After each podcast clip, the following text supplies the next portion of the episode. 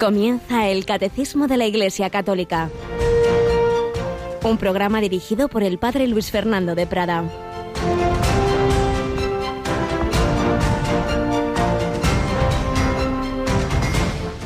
Al acercarse Jesús a Jerusalén y ver la ciudad, lloró sobre ella, mientras decía, si reconocieras tú también en este día lo que conduce a la paz, pero ahora está escondido a tus ojos, Vendrán días sobre ti en que tus enemigos te rodearán de trincheras, te sitiarán, apretarán el cerco de todos lados, te arrasarán con tus hijos dentro y no dejarán piedra sobre piedra porque no reconociste el tiempo de tu visita. Alabados sean Jesús, María y José, muy buenos días en este 22 de noviembre, fiesta de Santa Cecilia, patrona de los músicos, a quienes hoy felicitamos y por supuesto a los que llevan el nombre, las que llevan el nombre de esta santa mártir. Pero fijaos en estas palabras de la misa de hoy. Jesús lloró sobre su ciudad. Él era como hombre israelita y amaba, como no, como todo israelita a Jerusalén. Y lloraba. ¿Y por qué lloraba? Porque, porque veía que de una manera así, digamos, oficial o comunitaria, eh, esa ciudad no, no le había reconocido. Y iba a caer unos años después no quedará piedra sobre piedra. Jesús llora. Si reconocieras tú también lo que conduce a la paz. Conduce a la paz es aceptar al príncipe de la paz. Pues bien, démonos cuenta de que todo lo que en la escritura se aplica a ese pueblo, a esa ciudad, etcétera, ahora vale para el pueblo de Dios, vale para ti y para mí, miembros de la Iglesia. Y también podemos pensar en Jesús llorando, entendámoslo, con dolor en el corazón por ti y por mí cuando no le hacemos caso, cuando no aceptamos su visita, cuando rechazamos su gracia. Él también ve nuestra ruina y puede acabar nuestra persona así, eh, destruida, conquistada por el enemigo, no los romanos, sino el príncipe de este mundo. Y no quedar en nuestra alma piedra sobre piedra, es decir, una, nuestra persona, nuestra psicología, toda ella desordenada por el pecado. ¿Cuántas veces es así? Personas educadas en la fe, que llevaban una vida espiritual estupenda y al final no queda piedra sobre piedra por ir cayendo en una tentación y en otra, en un pecado y en otro, y de mal en peor en la espiral del pecado. Pero la primera lectura nos habla del Redentor, nos habla de ese Cordero que es capaz de sanar nuestras heridas. Por eso, si estamos así, destruidos, acudamos al Señor, al Redentor, y cantemos un cántico nuevo. Dice que estaban en el Apocalipsis los cuatro vivientes, los veinticuatro ancianos, todos estos símbolos que le dicen al Redentor, a Jesucristo, eres digno de recibir el libro y de abrir sus sellos, porque fuiste degollado y con tu sangre has adquirido para Dios hombres de toda tribu, lengua, pueblo y nación, y has hecho de ellos para nuestro Dios un reino de sacerdotes y reinan sobre la tierra. Pues sí, Jesucristo reconquistó los que había conquistado el demonio. Hace falta que aceptemos esa reconquista y hizo ese pueblo santo, pueblo sacerdotal, pueblo real, como conquistó el corazón de Cecilia, que le dio su vida, que le entregó su corazón, como conquistó el, el corazón de Teresa de Jesús. Hoy recordaremos su santa muerte. Pues pedimos al Señor, por mediación de Santa Cecilia, y abrir las murallas, las que las dejemos caer, que dejemos que entre Jesucristo, mira que estoy a la puerta y llamo, que no juguemos con el fuego. Y pedimos a Santa Cecilia también que nos ayude todo este día a cantar las misericordias del Señor, a tener ese espíritu de alabanza, de gozo, recordando que el que canta ora dos veces y por eso es tan importante la música. Tenemos hoy aquí con nosotros, como estos días de esta semana, a Yolanda Gómez. Buenos días, Yolanda. Muy buenos días, padre. Bueno, yo creo que en, Radio María la música está bastante presente, ¿verdad? La verdad es que sí, tenemos buenos programas de música y, y, bueno, pues para aquellos que no lo sepan, por ejemplo, los domingos a la una de la madrugada, clásica en Radio María. Que, dirigen pues eh, María José López y José Vicente Molina. Ese es un clásico y valga ya la, redundancia desde hace ya años. Sí, sí, José Vicente, que es músico, que toca en la banda real, y María José, que siempre trae a un invitado, por ejemplo, qué impresionante, yo creo que lo vamos a contar, qué impresionante. El otro día me presenta a una religiosa japonesa. Digo, ¿y esto? Y la había invitado a su programa. Bueno, pues esta chica, una familia no cristiana de Japón, pero por unas experiencias, va a un hospital católico y ve la imagen de la Virgen, bueno, tiene ahí pues como unas gracias que, que le hacen ver que, ahí está la verdad. Y esa niña quiere ser católica y quiere conocer la fe católica. Y ya más adelante, pues se viene a España a estudiar español. Luego se vuelve a Japón y claro, quiere seguir practicando español y dice, a ver, a ver, ¿dónde encuentro yo una radio que hable en español pero que sea católica? A ver, católica, pues como ya quería mucho a la Virgen, escriben en Google radio y luego pone mm, María y salimos nosotros. y se engancha con Radio María, empieza a escuchar Radio María, bueno, que hoy día es religiosa, se bautizó dentro de la Iglesia Católica y se vino a España eh, y ha ingresado en una orden religiosa. Impresionante. Pues ese es el programa de María José López. Pero tenemos también, bueno, muchos programas de música desde siempre, ¿verdad? Y de muy distintos tipos, por supuesto. Y por supuesto la música presente en muchos programas de otro tipo. Pero este año eh, hemos incrementado los programas de música sagrada. Ya teníamos a nuestro compañero Germán, ¿verdad?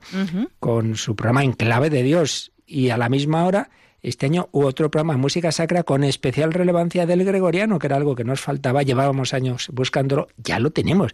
Sacerdote formadísimo, que ha hecho toda la carrera de música.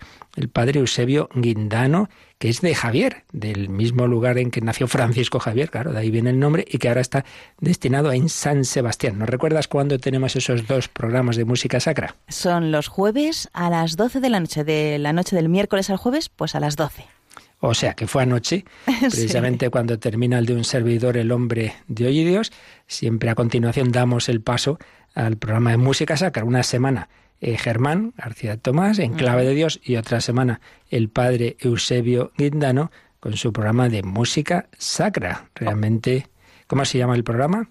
Música de Dios. Música de Dios. Todo nos eleva al Señor, una música sagrada. En fin, que, que sí, que tenemos para no solo desde la palabra, la doctrina, sino también desde la música, elevarnos al Señor. Pues así se lo pedimos a Santa Cecilia, ¿verdad? Eh, padre, si me permite recordar, otra novedad eh, de música, de programa musical es eh, Canta y Camina. Claro que, sí. Es los lunes a las doce y media, cada quince días, y que lo dirige Elena Fernández. Canta y Camina. Y, como no, el, el programa también. Sí sino que iba a comentar que en ese programa, así como hemos dicho los de la música más, más clásica, digamos, gregoriana, etcétera, este que acabas de decir, Canta y Camina, mira cómo hoy día los cantantes eh, religiosos o con música religiosa, pues eso, con un estilo actual, pero de calidad. Y eso nos lo explica preciosamente Elena los lunes a las doce y media, un programa que está siendo muy seguido en las redes sociales. Y como no, también comentar, yo creo que es el programa que más tiempo de música lleva aquí en, en la radio, que es el de Generación Esperanza de Antonio J. Esteban, que lleva ya muchos años con nosotros. Y hay que decir que probablemente sea la persona que en España más sepa ahora mismo de música religiosa actual, cualquier cosa que le preguntamos, le consultamos, lo controla. Es impresionante. Oye, tal cantante de no sé qué país, sí, sí, tal, tal, tal. Madre mía. Pues sí, la verdad es que es un milagro permanente esta radio en que nos llegan personas estupendas que, siempre, por supuesto, voluntariamente, sin recibir más pago que, que las gracias y, el Ave María, ¿verdad? Pues ponen, ponen todo su corazón. Como lo puso Santa Cecilia, como lo puso Santa Teresa. Bueno, pues ya vamos a llegar en este resumen que hemos ido haciendo de etapas clave de su vida. Llegamos a la última, llegamos a su muerte. Vamos a ver cómo nos cuenta don Nicolás González la muerte de Teresa de Jesús.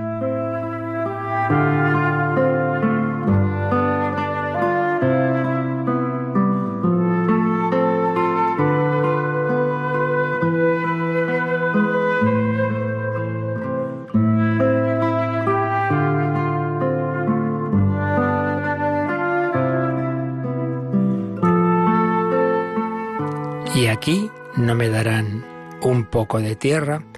Así titula don Nicolás González el capítulo que habla de su muerte en su pequeña Biografía. Nos habíamos quedado en la fundación de Burgos, que fue difícil. Se despidió Teresa de esa casa de Burgos un 26 de julio de 1582, acompañada de su sobrina Teresita, la niña de sus ojos, y de la enfermera Ana de San Bartolomé, hija espiritual, hija de sus entrañas. Tenía prisa por llegar a San José de Ávila y desde allí fundar en Madrid. Pero no, no iba a poder. Hizo la primera parada en Palencia, la segunda en Valladolid, la tercera en Medina. En Medina del Campo esperaba llegar a Ávila a últimos de septiembre, pero le hicieron cambiar de ruta. Fray Antonio de Jesús el Provincial le había escrito para que fuese a consolar a la duquesa de Alba, que esperaba un nieto. De Medina partió el 19 de septiembre. Iba ya cansado sin haber cenado. Tampoco probó bocado en el camino. Cerca de Peñaranda sufrió un desmayo. La enfermera sacó unos higos secos y le dio a probar uno. Envió a comprar con urgencia algo de comer y no encontró a nadie que les hiciese esa caridad. A la misma hora nacía en Alba la esperada criatura, nieta de la duquesa. Pasaron la noche en una posada. De mañana siguieron hacia Alba. Llegaron a las seis de la tarde. Las monjas se estremecieron de dolor al ver a la madre. Iba cadáver. La obligaron a acostarse del quebrantamiento del camino, echó mucha sangre aquella noche. La madre no deseaba otra cosa más que poder ponerse en camino para ir a descansar a su monasterio de Ávila. Imposible. Se sentía morir. Llamó a su hermana, doña Juana de Ahumada. Hermana, no tengas pena. En estando yo un poco mejor, nos iremos todos a Ávila, que allá nos hemos de ir a enterrar todos, aquella mi casa de San José pero al día siguiente empeoró, pidió confesor y el santo viático, y tras la comunión no se cansaba de dar gracias a Dios porque la había hecho hija de la Iglesia y moría en ella. En ese supremo dolor de la muerte, esto es lo que le confortaba, que era hija de la Iglesia, que había querido servir fielmente a la Iglesia, que había trabajado con todas sus fuerzas por ella, pero la conforta todavía más el recuerdo de la vida la vida divina que un día recibió en ese seno de la Iglesia, por la que puede llamarse con toda verdad hija suya y verse morir en sus brazos para volar desde la tierra al regazo de Dios Padre en el cielo. Y así se despide de sus monjas. El confesor preguntó si en caso de morir deseaba ser enterrada en Ávila. A pregunta tan indiscreta susurró Teresa al oído de su enfermera, y aquí no me darán un poco de tierra, y aquí no me darían un poco de tierra. En la noche del 3 al 4 arreciaron los dolores. Recostada en los brazos de Ana de San Bartolomé, expiró al día siguiente, 4 de octubre, a las 9 de la noche las monjas velaron el cadáver de su santa fundadora.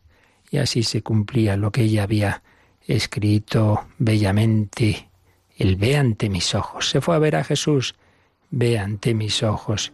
Muérame yo luego. Cuando amaneció, ya no era el 5 de octubre, sino el 15 de octubre, porque se habían suprimido diez días del calendario universal y fue a coincidir el cambio de fechas precisamente esa noche. El que rige la historia de los hombres tenía prevista esa coincidencia para celebrar la hora de la muerte de quien en vida había dado tantas sorpresas a los hombres. Por eso celebramos a nuestra Santa Teresa el 15 de octubre. En esa madrugada su alma, cual palomica, subía al cielo.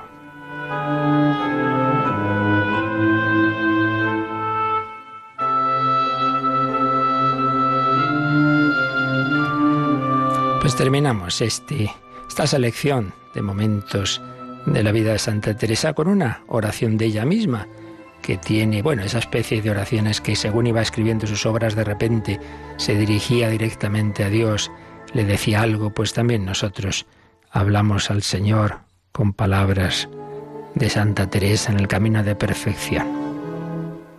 Mirad, Señor, que sois Dios de misericordia, habedla de este pecador. Mirad, mi Señor, mis deseos y las lágrimas con que esto os suplico, y olvidad mis obras, por quien vos sois, y habed lástima de tantas almas como se pierden. Favoreced vuestra iglesia y dad luz a estas tinieblas.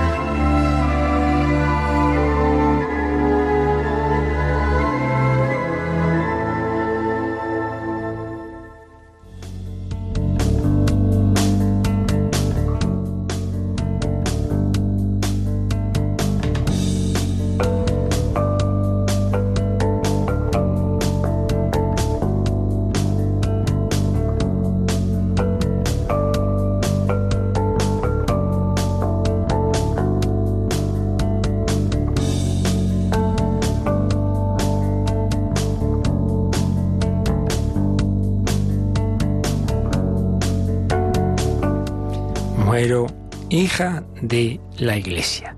Teresa de Jesús, fiel cristiana, hija de la Iglesia, y de ello precisamente estamos hablando en el Catecismo. Ayer ya iniciamos un nuevo apartado, un nuevo párrafo, dentro de que estamos en esa parte del credo de creo en la Iglesia, la Iglesia una, santa, católica y apostólica, la Iglesia fundada por Cristo, ¿de qué miembros se compone? Es ese párrafo cuarto que se titula Los fieles de Cristo, jerarquía, laicos y vida consagrada, los tres grandes estados de vida a los que Dios, nuestro Señor, puede llamarnos. Pero antes de entrar en el tratado de cada uno de esos estados, hablaremos en primer lugar de, la jerarquía, de los obispos y los sacerdotes, hablaremos después de, de, los laicos y finalmente de la vida consagrada, pero antes de entrar en cada uno de esos estados, tenemos tres números que nos hablan de lo común a todos, de lo común a todos, igual que el Concilio Vaticano II, cuando trató de la Iglesia en su constitución dogmática Lumen Gentium, eh, al principio había un proyecto de, de, esa constitución en la que enseguida cada capítulo iba a empezar a hablar de uno de esos grupos, pero se dijo, no, no, no, antes de eso tenemos que hablar de lo común, tenemos que hablar del misterio de la Iglesia, tenemos que hablar de la Iglesia, pueblo de Dios, todos somos miembros de ese pueblo. Y luego ya después iremos tratando en cada capítulo de, un Estado, de un, grupo de miembros, pero primero de lo común. Pues también aquí eh, tenemos estos tres primeros numeritos, 871, 872 y 873, que nos hablan en general de los fieles de Cristo, para luego ya después empezar a tratar de cada uno de esos grupos. Y ayer veíamos el primer número, el 871, que nos da una especie de definición descriptiva de quién es un fiel cristiano quién es el miembro de la Iglesia. Y recordamos lo que nos decía. Fieles cristianos son quienes incorporados a Cristo, esto es lo primero y principal, lo que nos caracteriza al cristiano, pues eso, que, que creo en Cristo y me uno a Él. ¿Cómo? Incorporados a Cristo por el bautismo, la puerta de entrada en, en, esa unión con Cristo, con la Trinidad y con la Iglesia. Incorporados a Cristo por el bautismo, se integran en el pueblo de Dios. Decíamos como no es una religión individualista, Cristo y yo, sino Cristo y yo en el pueblo de Dios, y hechos partícipes de, de, lo que tiene Jesucristo, de su ser, de sus funciones, hechos partícipes de la función sacerdotal, profética y real de Cristo. Él es el Hijo Eterno, nosotros hijos adoptivos, Él es sacerdote, profeta y rey en, en su plenitud y nosotros por participación. Pues bien, incorporados a Cristo por el bautismo, integrados en el pueblo de Dios, hechos partícipes de esas funciones, esos fieles son llamados a desempeñar la misión que Dios encomendó cumplir a la Iglesia en el mundo. Todos tenemos una misión. Por eso algo no se hará en el mundo si tú no lo haces, porque tú tienes una misión que no tengo yo como yo tengo otra que no tienes tú. Cada uno una misión, cada uno una piedra del edificio. Y cada piedra tiene su sentido para que el edificio se mantenga. Todos tenemos una misión, todos una vocación, vocación universal a la santidad, pero con modulaciones personales en cada uno. Siempre está lo esencial es común, pero luego hay diversidades particulares. Bueno, pues de eso esencial común y de esas diversidades nos va a decir algo el número, en primer lugar el 872 va a insistir en lo común, en la igualdad, pero luego el 873 nos va a hablar de las diferencias. Pues vamos con este número 872. Por su regeneración en Cristo, se da entre todos los fieles una verdadera igualdad en cuanto a la dignidad y acción, en virtud de la cual todos, según su propia condición y oficio, cooperan a la edificación del cuerpo de Cristo.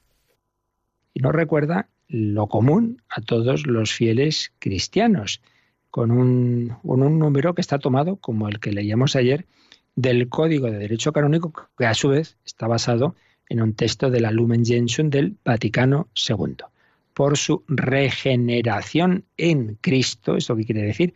Bueno, porque cuando somos bautizados recibimos una vida nueva, somos redimidos del pecado y elevados a la vida de la gracia, la vida de la Santísima Trinidad, la vida divina.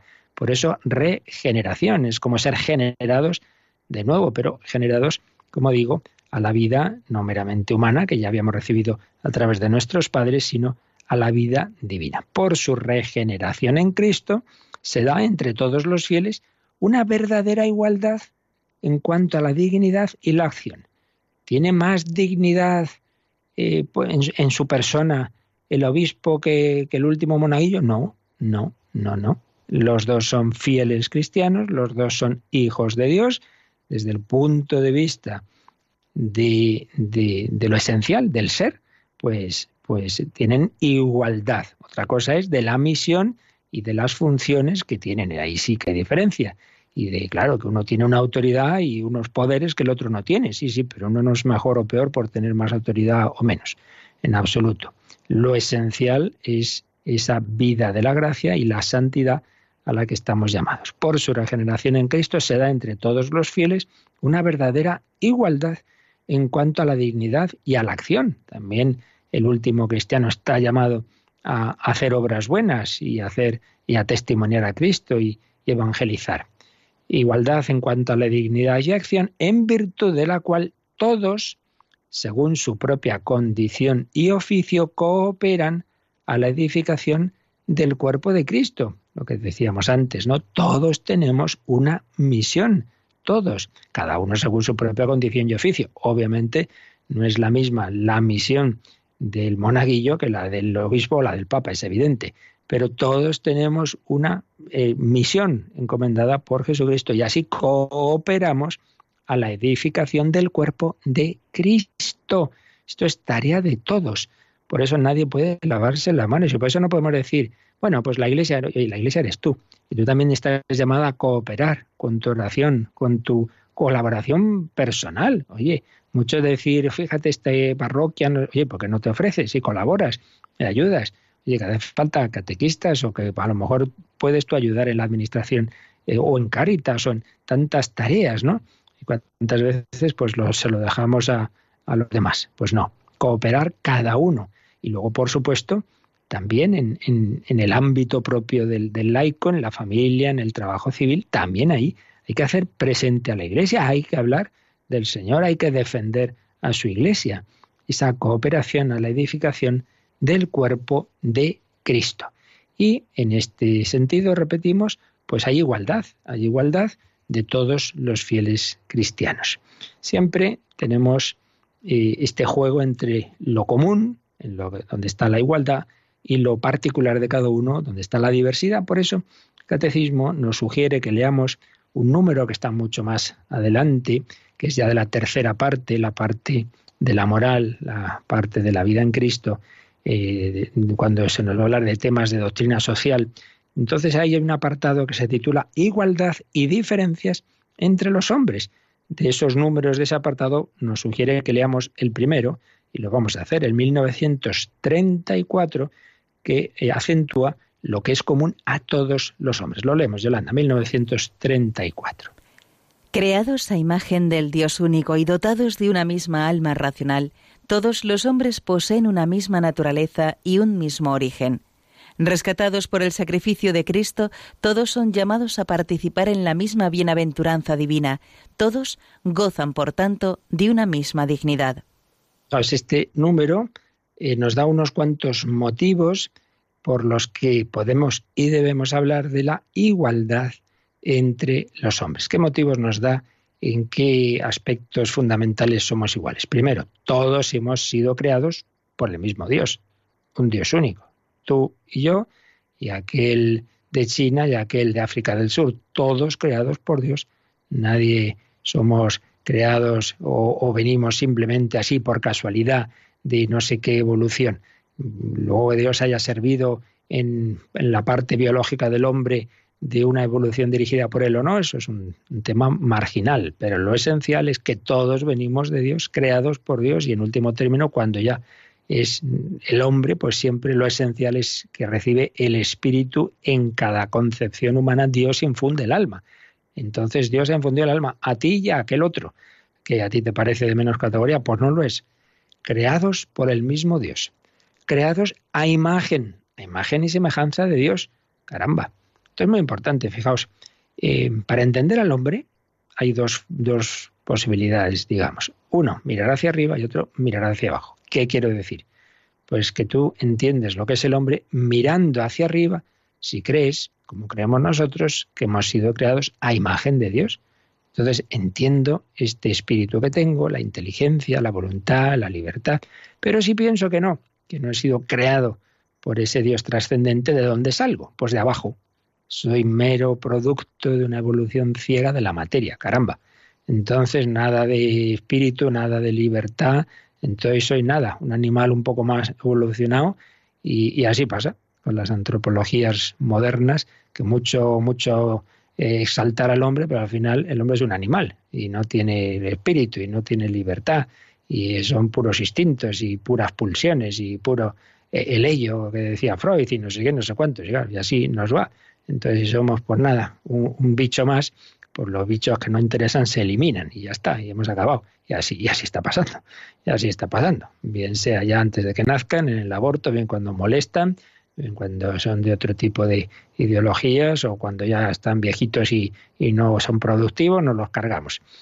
Es el ver al hombre desde abajo. Pues no, creados a imagen y semejanza de ese Dios único, dotados de una misma alma racional, que decíamos, Claro, si uno no cree en esto, pues eso, simplemente somos pura biología. Y si yo puedo matar a esta vaca y comérmela en filetitos, pues también puedo hacerlo con el hombre. Pues no, porque tenemos una dignidad, hay algo ahí distinto, que no es mera biología, tenemos esa alma espiritual recibida de Dios.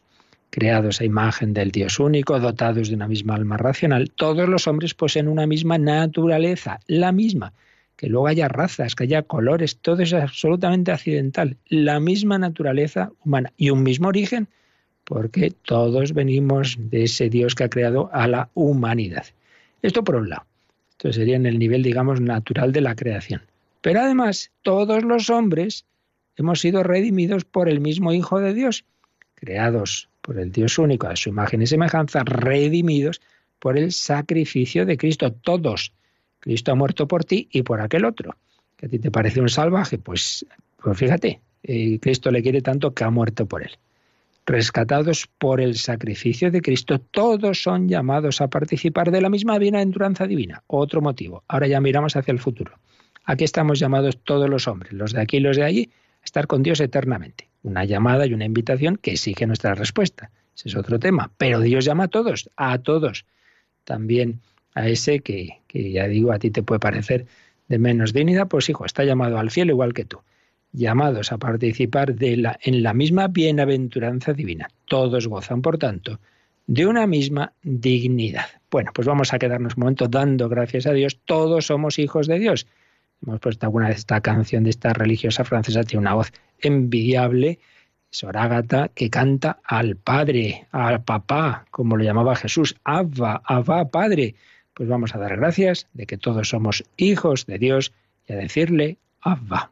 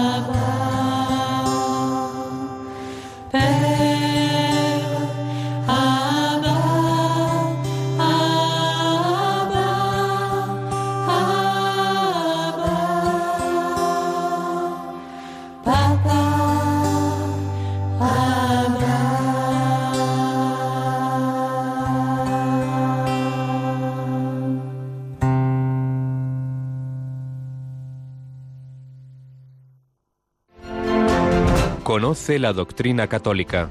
Escucha el catecismo de martes a jueves de 8 a 9 de la mañana y los sábados a la misma hora profundizamos en los temas tratados en el programa En torno al Catecismo.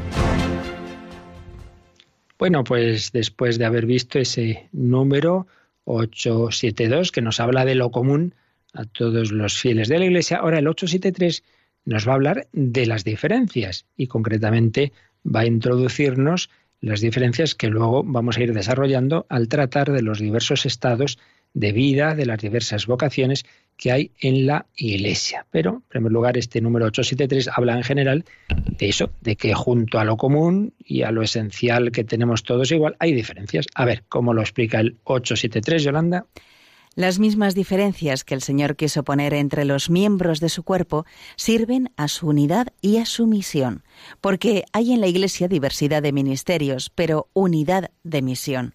A los apóstoles y sus sucesores les confirió Cristo la función de enseñar, santificar y gobernar en su propio nombre y autoridad, pero también los laicos, partícipes de la función sacerdotal, profética y real de Cristo, cumplen en la Iglesia y en el mundo la parte que les corresponde en la misión de todo el pueblo de Dios. En fin, en esos dos grupos, jerarquía y laicos, hay fieles que por la profesión de los consejos evangélicos se consagran a Dios y contribuyen a la misión salvífica de la Iglesia según la manera peculiar que les es propia.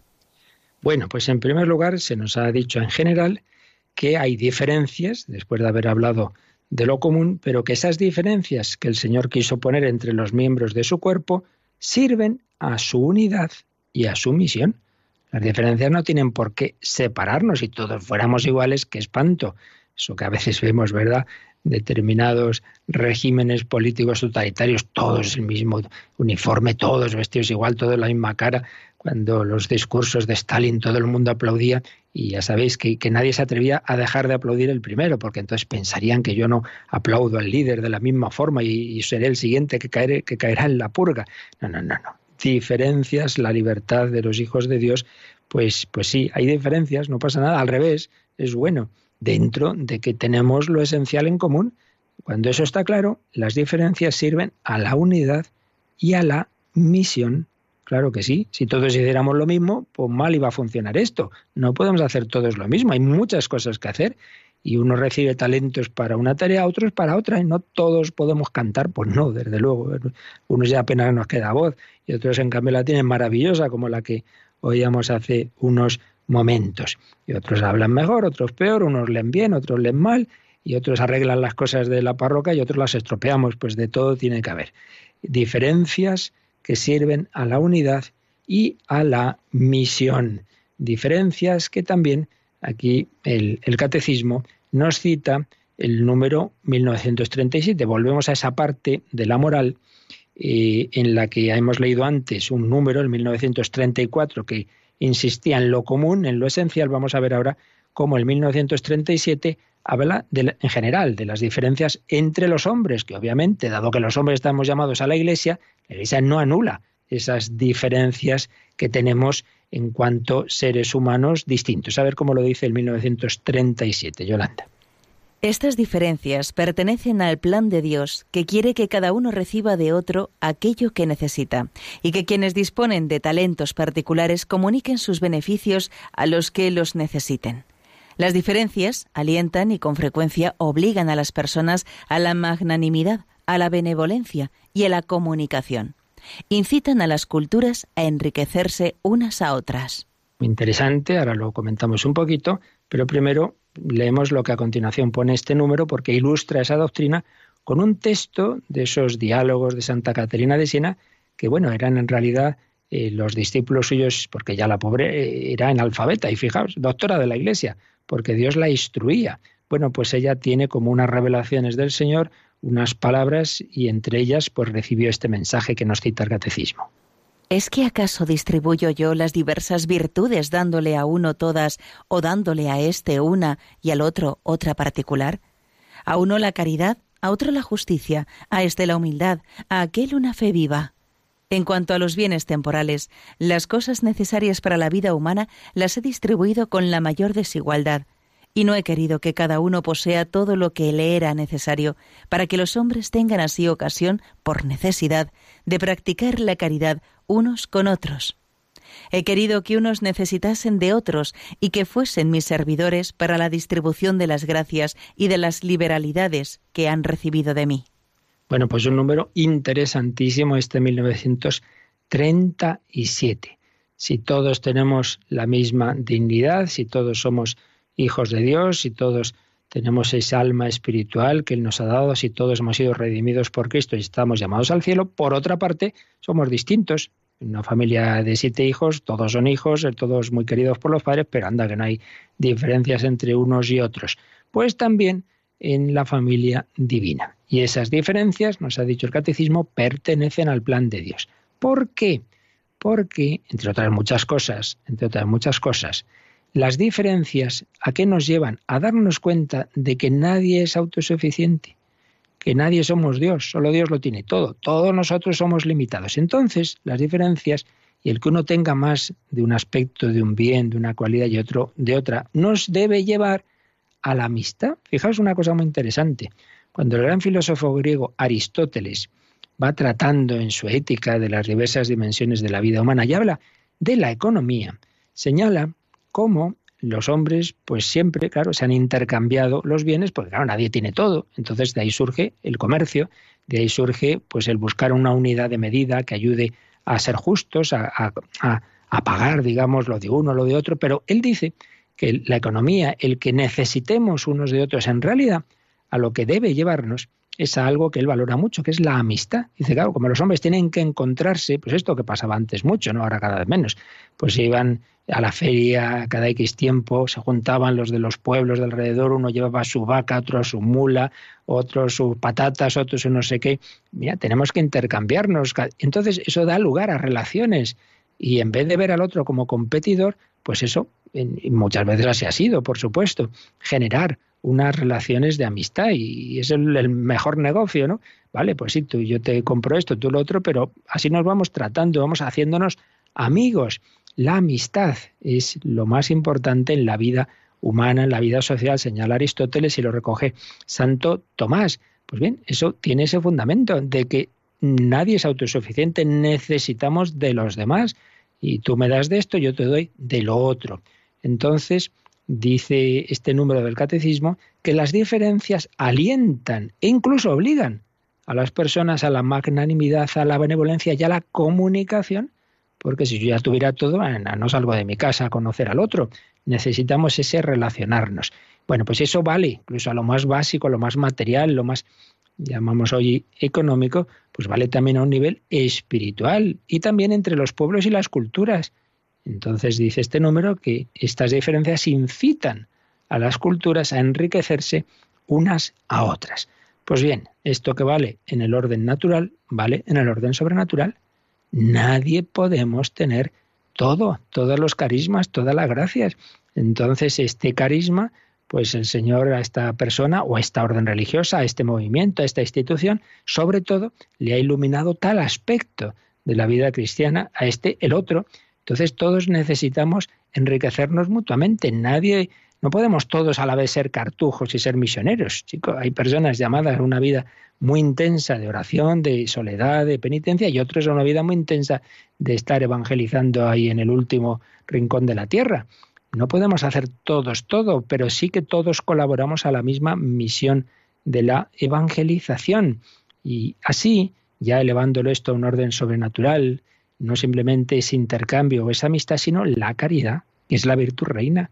Entonces, el ser magnánimo, pues mira, yo te doy gratuitamente de esto que a mí Dios me ha dado más, y tú me das gratuitamente de esto otro, que a ti te ha dado más. Y así nos enriquecemos mutuamente y nos tratamos y nos queremos porque somos conscientes de que todos necesitamos de todos. Por eso, como decíamos antes, las diferencias no deben llevar a la desunión, sino al revés, a la unidad, porque esas diferencias precisamente nos llevan a la comunicación, a la magnanimidad. Pero hombre, si a mí Dios me ha dado tanto, ¿cómo no voy a darlo yo? Fijaos que, esto ya es de otro momento, pero, pero viene a cuento ahora, que siempre en la doctrina social de la Iglesia, basada en los santos padres y en Santo Tomás, etc., eh, se, se, ha visto que el tema de la propiedad privada siempre está en relación con el destino universal de los bienes. Es decir, ante todo Dios quiere, Dios ha dado a todos los hombres este mundo para que todos los hombres tengan lo esencial para vivir, que luego conviene que, que eso llegue a cada uno con una, lo que es, es una propiedad privada para garantizar la libertad y la autonomía frente a los, hoy día sobre todo, pues tantos peligros de totalitarismos estatistas, sí, pero eso nunca puede hacernos olvidar que la propiedad privada está al servicio del bien común y que si a mí Dios me ha dado una serie de cualidades y de bienes, son para que yo haga también posible que los demás tengan lo suficiente para, para una vida digna. Si uno se lo queda egoístamente, pues claro, mal asunto. Entonces ya no hemos entendido que esas diferencias son, están al servicio, al servicio de, de lo común, de la unidad y del bien de todos. Diferencias en el orden natural, para la comunicación, para el intercambio, diferencias en el orden sobrenatural, para la caridad, para el enriquecimiento en la Iglesia. Pues bien, esto que vale para muchos ámbitos, eh, esas diferencias de, también de dones, de virtudes, pues uno tiene unos dones más místicos, otros más, más apostólicos, etcétera. Particularmente hay unas diferencias de vocación a tres posibles estados de vida, que es lo que el número 873 ya nos ha empezado a decir en una segunda parte, después de, de hablar en general de las diferencias en la Iglesia, nos ha hablado de las diferencias de tres estados de vida. Pero como esto es importante y ya se nos ha ido el tiempo, pues esto ya lo retomaremos el próximo día y veremos cómo entre esas diferencias, por muchos motivos, hay una muy importante, que es que Dios llama a unos a la vida laical, a la vida Mm, señalada fundamentalmente por, por la vida familiar, generalmente en el matrimonio, aunque también otros en la vida de, soltería, pero en la vida en, medio del mundo, eh, el trabajo secular, santificar el mundo desde dentro en las diversas actividades de los hombres, pues que si en la medicina, si en el comercio, si en el campo, en fin, todas las actividades de, de los hombres, ahí hay que hacer presente el reino de Dios desde dentro, lo que no puede ni debe hacer el sacerdote, pues yo me meto en el Parlamento y ahí, no, hombre, no, eso que se meta el político católico, desde dentro. La vida laical, la vida eh, del, pastor, eh, el sacerdote, el, diácono, y que ya también tiene una, una, labor de ministerio, y el obispo, plenitud del sacerdocio, pues que tienen, tenemos esa misión especial de pastoreo con unas con unos poderes, entre comillas, los poderes especiales sacramentales, por los que podemos hacer presente a Cristo en la Eucaristía, en el perdón, etcétera, y la vida religiosa, la vida consagrada que hace presente el modo de vida de Cristo en castidad, pobreza y obediencia. Son los tres grandes grupos, tres grandes vocaciones, luego con, con muchos matices dentro de cada una, particularmente en la vida laical y en la vida religiosa, luego hay pues muchas, muchas modalidades, pero lo esencial eh, queda ahí. Normalmente, pues eso, son las tres grandes posibilidades de llamadas de Dios, de diferencias entre nosotros. Seguiremos hablando de ello los próximos días, pues damos gracias al Señor, cantaremos eternamente su amor y su misericordia, como moría cantando Santa Teresa, y si nos damos prisita, todavía nos da tiempo si tenéis alguna cuestión.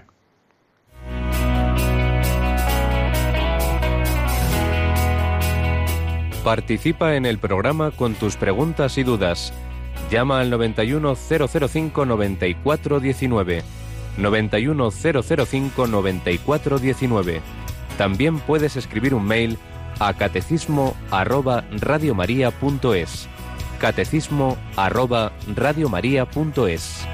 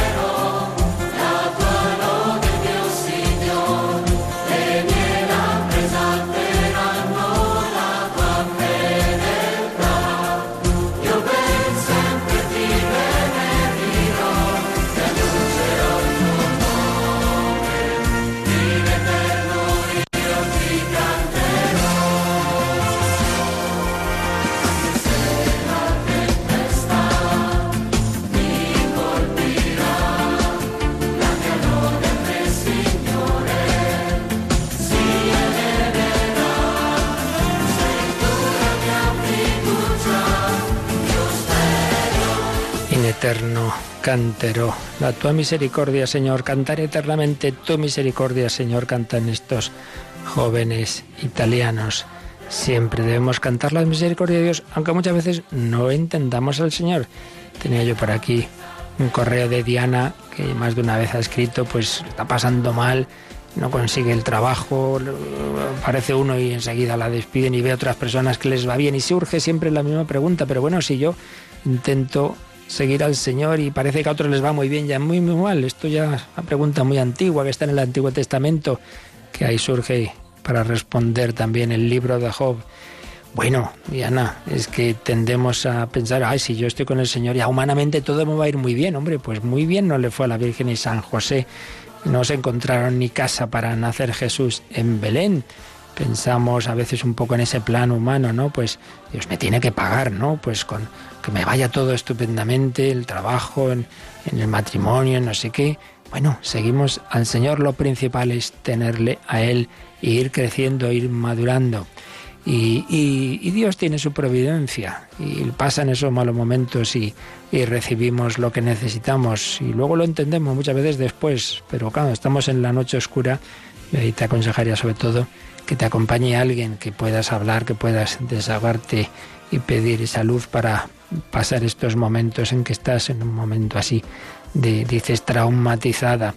No, no, no te apartes del Señor, no te enfades con Él, que Él sabe más que nosotros. Él permite, permite que también los hombres muchas veces actuemos mal, seamos injustos, le echamos culpa de cosas que son nuestras, pero es verdad que en su providencia permite cosas, pero de las cuales siempre acabas sacando bien pues tú sigue confiando en Él, pidiéndole luz, poniendo de tu parte, evidentemente, en esas tareas que, que necesitas también, pero sin dudar de su misericordia.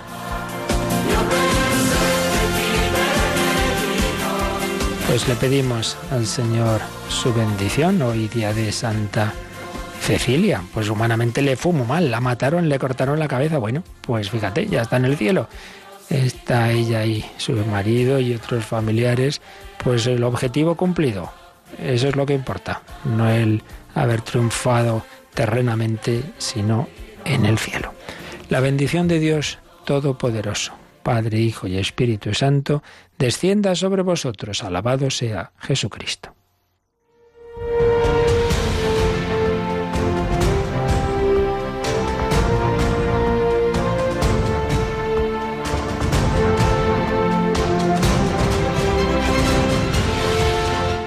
Han escuchado en Radio María el Catecismo de la Iglesia Católica. Un programa dirigido por el Padre Luis Fernando de Prada.